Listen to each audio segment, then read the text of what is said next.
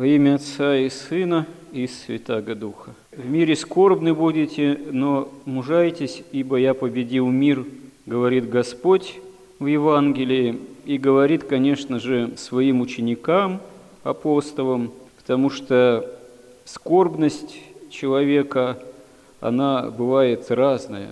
Всяк человек в той или иной степени испытывает разного рода скорби. Но одно дело, можно сказать, печаль о Боге, о Господе, можно сказать, о несовершенстве духовном этого мира, а прежде всего это осознается через собственное несовершенство, осознание собственного несовершенства. А другое дело печаль о тленных ценностях этого мира, о том, что стяжание не в такой степени удалось, как хотелось бы, или чего-то человек лишился, или лишился былого комфорта, или, да, лишился здоровья, что не всегда можно и даже большими деньгами поправить, потому что как бы не пыжилась медицина порой, не заявляла победить все-таки окончательно болезненность человеческого рода, старость, смерть оказывается невозможным, потому что это все есть главное следствие греха, грехопадения человека. А от греха человека никакая медицина излечить, исцелить не может. Может только Господь, и в том числе и исцелить человека в перспективе вечности от смерти, вечной погибели, опасности вечного отлучения от Бога, и цена этого – кровь самого Бога человека, Господа нашего Иисуса Христа – и скорбность святых, святые тоже испытывали скорби, но внутренне многие из них бывали бесскорбны, как говорится, потому что, преодолев страсти, победив страсти, их уже внешние опасности не устрашали. Хотя, конечно, здесь стоит заметить тоже, бывают несколько разные судьбы. Бывают такие личности в истории, такие святые, которые действительно несли великие скорби, и скорбь их была дальше не о себе только, а о массе, множестве других людей. Вот пример нашего последнего убиенного вместе с семьей государя, императора, который и родился в день Иова многострадального, он очень и очень характерный.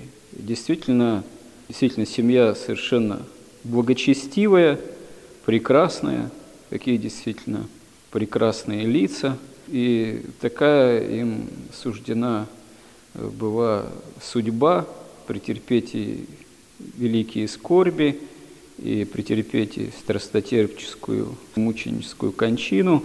И как это, это нам невозможно осознать, что сам государь, будучи действительно настоящим христианином, понес э, вот именно по причине непонимания массы людей, собственного, в общем-то, народа, по причине того, какие скорби предстояли этому народу, и это государь все понимал, это, конечно, просто уму, ну, на наш ум и сердце не всходило. Можно только как-то молитвенно, покаянно сочувствовать, приблизиться к пониманию, но вполне это осознать действительно невозможно. Действительно, еще данный в Ветхом Завете образ Иова многострадального, который, в общем-то, остается внутренне верен Господу, несмотря на все испытания, которые Господь ему попустил. Это прообраз на все времена и для христианской истории тоже.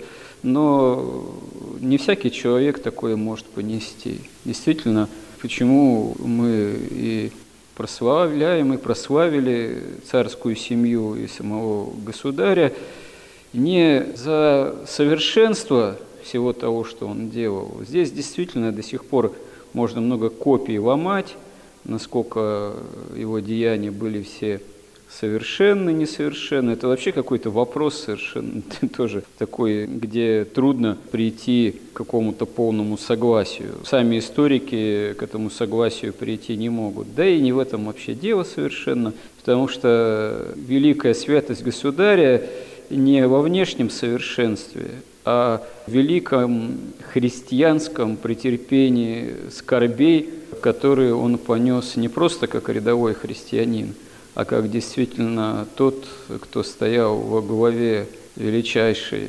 православной империи, и на глазах которого это все начало рушиться, и не по вине которого на самом деле, вот, и который, наверное, и жаждал бы действительно того, чтобы народ так не пострадал. И, собственно говоря, и царство сошел, желая предотвратить реки крови, хотя Господь так попустил, что эти реки крови все равно пролились, и одна из причин – это все-таки именно предательство.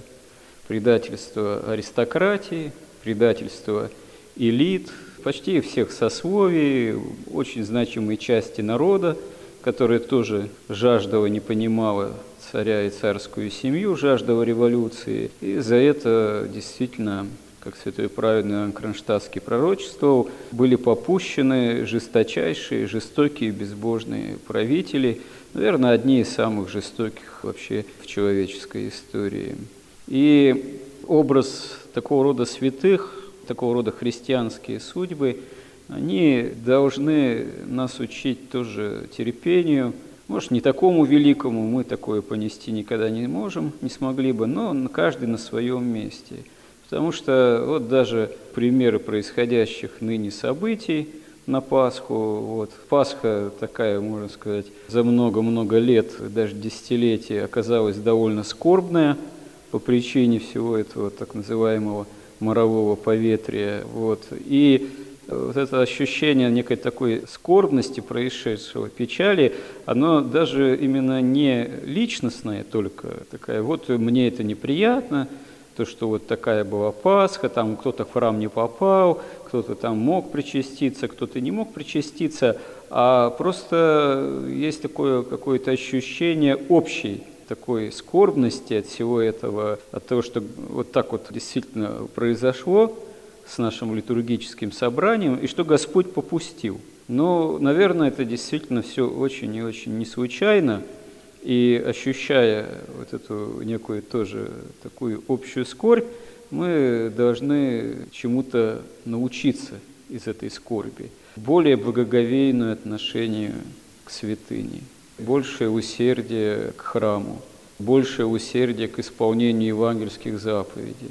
На самом деле не только по внешности или на словах, и не только каких-то формальных, так сказать, правилах, а по сути. 30 лет свободы церковной, они, с одной стороны, много чему послужили, открытию массы храмов, восстановлению массы монастырей, но вдруг оказалось, что это все легко можно и прикрыть используя вполне благовидные предлоги, а нам и возразить нечего, а мы к этому не готовы, а мы не знаем, что, как говорится, предпринять, разводим только руками, и молиться-то на самом деле все равно не так уж можем усердно, как, может быть, Господь и хотел бы, попуская вот эти по-своему трудные обстоятельства. То есть, наверное, Господь это действительно все устраивает к тому, чтобы мы задумались над какой-то большей духовной мобилизацией, вот, собственной. А то, какие могут быть скорби, если мы обратимся в прошлое и к образу тех или иных святых, или вот даже к царской семье, к образу нашего последнего страстотерпца, государя-мученика, могут нам проиллюстрировать, показать, что наши-то скорби – это вообще, как говорится, совершенно еще цветочки по сравнению с тем, что бывало в мировой, так сказать, истории, христианской, церковной истории, что, наверное, еще может быть. Вот. Поэтому надо это все, эти некоторые трудности, которые приключились, обратить, постараться нам на духовную пользу. Истинно, Господи, помоги нам в этом. Аминь.